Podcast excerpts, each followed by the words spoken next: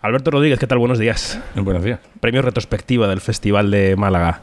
Eh, te escuchaba con nuestra compañera, con Laura de Radio Nacional, y decías que, que, no eres tan viejo, ¿no? Como para que te den este premio. Bueno, no, no en fin, no, no es que no sea tan viejo, es que no mm, considero que todavía me quedan unas cuantas películas por hacer.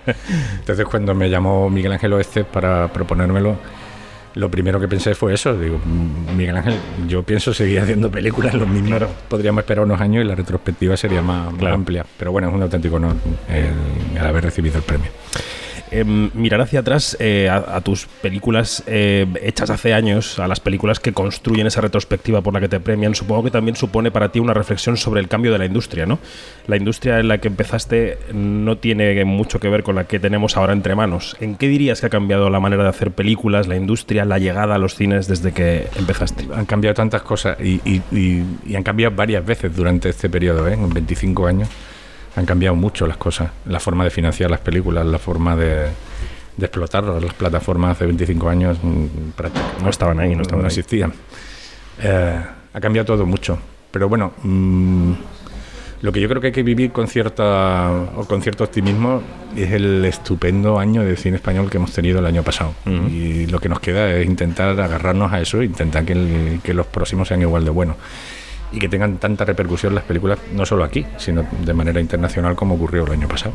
El año pasado ha habido una, una combinación, yo creo que, que, muy buena entre películas más industriales, quizá podríamos eh, clasificar la tuya ahí, ¿no? Películas más eh, dentro del, del, sistema de los cánones eh, habituales de la producción y otras que han surgido de otra manera, ¿no? De proyectos más pequeños, de proyectos más independientes. ¿Echas de menos algunos factores de producir de forma un poco más pequeñita y más independiente? ¿O se está cómodo cuando tienes más o menos los recursos que necesitas? Bueno, eh, esto es lo de siempre. los presupuestos de una película son adecuados o no adecuados. siempre son, escasos. No, pero sobre todo cuando son adecuados no importa el tamaño, porque una película grande con un presupuesto adecuado, perfecto, pero una película grande con un presupuesto un poquito no adecuado ya es un lío impresionante. Con lo cual cuando los presupuestos son adecuados, las películas no importa qué tamaño tengan, te sientes cómodo, estás haciéndola a gusto. El mm. problema es cuando algo cogea y, las cosas no están en su sitio. Pero a mí me encantaría ¿eh? volver a hacer películas pequeñas. El problema es que no se me ocurre. ¿Piensas solamente a lo grande ahora o qué? No, que es que yo, yo tengo como una especie de traidor dentro. Como tengo como dos personajes. Eh, cuando soy guionista, todo es posible. Y cuando pienso en dirigir lo que hemos escrito, eh, me doy cuenta de la cantidad de cosas que van a ser muy difíciles de realizar. Eso quiere decir que hay un productor dentro de ti que piensa en los recursos. Eh, no, no, todo lo contrario, que el guionista no piensa en los recursos. digo, digo, en la segunda parte, la parte del diablo. En, la, segunda parte lo que te encuentras ya es con la realidad, porque no hay más remedio. La película ya suele estar en marcha cuando, cuando empezamos a prepararla. Así que de momento me ha ocurrido eso. Eh, estoy tratando también de de pensar en, priorizar la libertad, que creo que es muy importante. ¿Y esto lo quieres poner en marcha desde el próximo proyecto que hagas? Probablemente, sí. Sí, sí. Estamos en un momento de, cambio y, y, también nos pasa una cosa, es que nosotros llevamos sin, metidos en, una rueda infinita el, Día de la Marmota desde que hicimos eh, el Grupo 7. Desde entonces estamos haciendo época. Y has empalmado además producciones, no has tenido descanso entre ellas, ¿no? No, y sobre todo todas esas producciones tienen de denominador común el, que, no son en la actualidad. No podíamos salir a la calle, coger la cámara y rodar, ¿no? Porque o transcurrían en los años 90 o en los 70 o en el siglo XVI. Ya.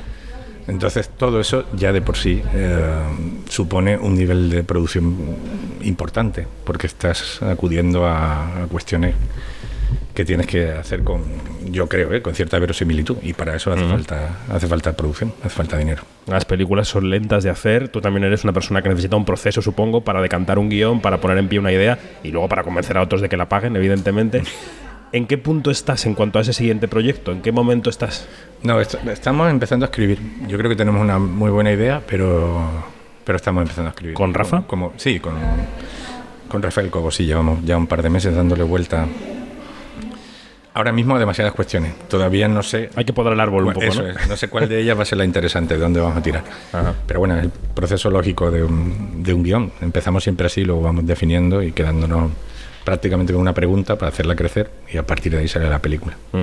En esta dicotomía que establecíamos antes entre películas más industriales y películas más autorales, eh, también... Em, bueno, viene, trae aparejada una división de los directores entre artesanos y autores, ¿no? Hay quien dice, hay, hay directores que son artesanos, que saben hacer los procesos del cine como siempre se han hecho, las películas mm, bien ejecutadas, y otros que de repente esa brillantez de la locura, ese sello propio que se nota en las películas, me parece que, tú tienes una, una, combinación de ambas cosas, porque es verdad que se te clasifica en el grupo de los artesanos, de las películas bien confeccionadas, pero tú me dirás si me equivoco, cuando ves una película de Alberto Rodríguez, yo creo que, se, que hay algo ahí que se nota, de que es tuya.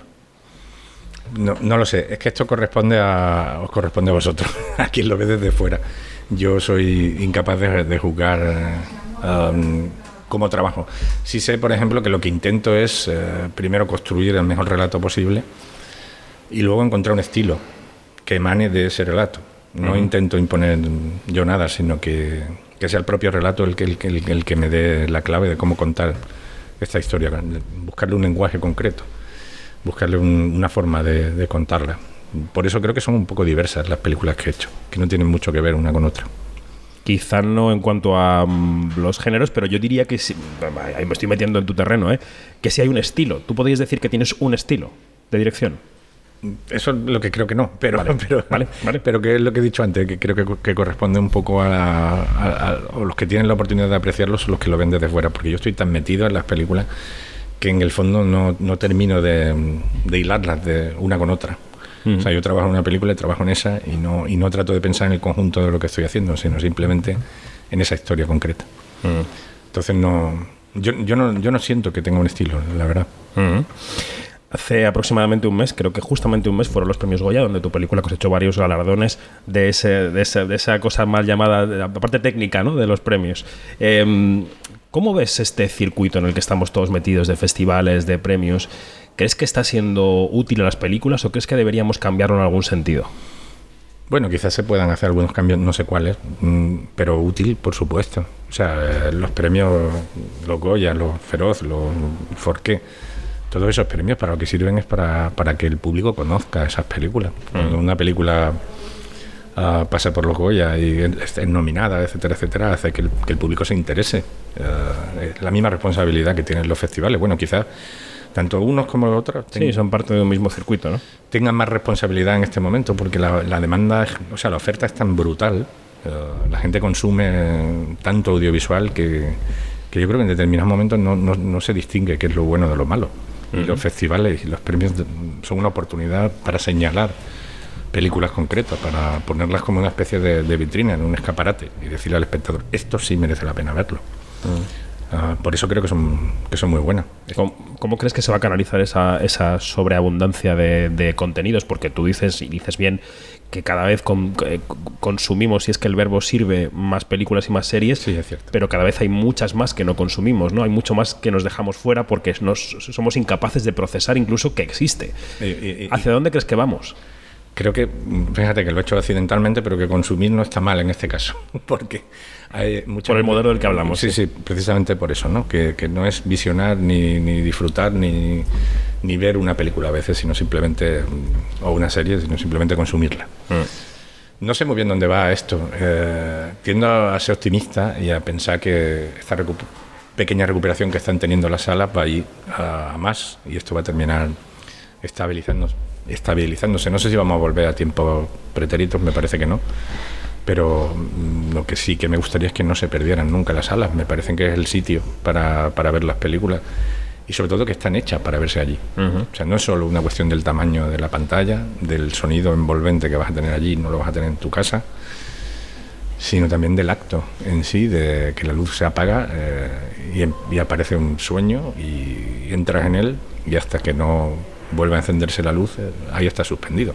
La realidad está suspendida y estás viajando con la película. Eso creo que en casa no se produce nunca. En eso estamos completamente de acuerdo, pero también es verdad que el circuito es incapaz de asumir todo lo que se produce. No, sí, evidentemente. Eh, y no vamos a decirle a nadie que no haga una película, vamos a estimular que la gente haga más películas, pero la, pregunta es, eh, ¿consideras que debería haber proyectos que nazcan ya orientados hacia una plataforma y otros que nazcan ya orientados a los cines o no? Mm, no, no, lo sé, es complicado esta pregunta, ¿eh? mm. porque las plataformas a veces producen películas que, que están muy bien. No muchas, pero a veces producen películas que están muy bien. Estoy pensando en algún título de Netflix, como Roma, por ejemplo. Sí, no, desde luego. una película maravillosa. Está hecha para la sala, está hecha para el cine. Bueno, no lo sé. No sé cuál era la intención primaria, y eh, primitiva o primigenia, pero que tampoco me importa. Ah, lo que me importa es que la película existe. Claro. Lo que me refería más bien es a esas películas pequeñas independientes que de repente intentan un estreno en el circuito comercial y acaban siendo vistas por más gente, por ejemplo, en filming que en las salas. Y ese es su universo porque es un punto de esa carrera o el punto de esa carrera de ese director que necesitaba en ese momento, ¿no? Que al final hay que medir em, qué, le viene mejor a cada producción, pero vamos, es una opinión muy personal, no sé qué opinas tú. Es posible, es posible que haya, que haya producciones que, que puedan salir directamente en la plataforma. Yo es que pienso que si, que si es una película que está hecha para verse en una pantalla, mm, ese es, ese es su hábitat natural. Si luego no, no tiene la suerte de convocar a mucho público, ah, nunca se sabe por qué. ¿eh?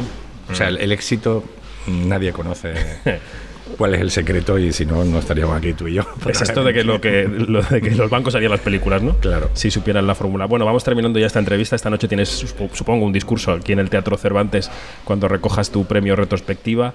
Em, ¿De quién te vas a acordar? Hablo de la parte industrial, ¿eh? de la parte personal ya es otra cosa. Bueno, básicamente de todos los compañeros con los que y compañeras con los que he, trabajado todos estos años. Eh, que tengo la suerte de que muchos de ellos y de ellas son amigos míos. Mm. Eso es lo más eh, bonito.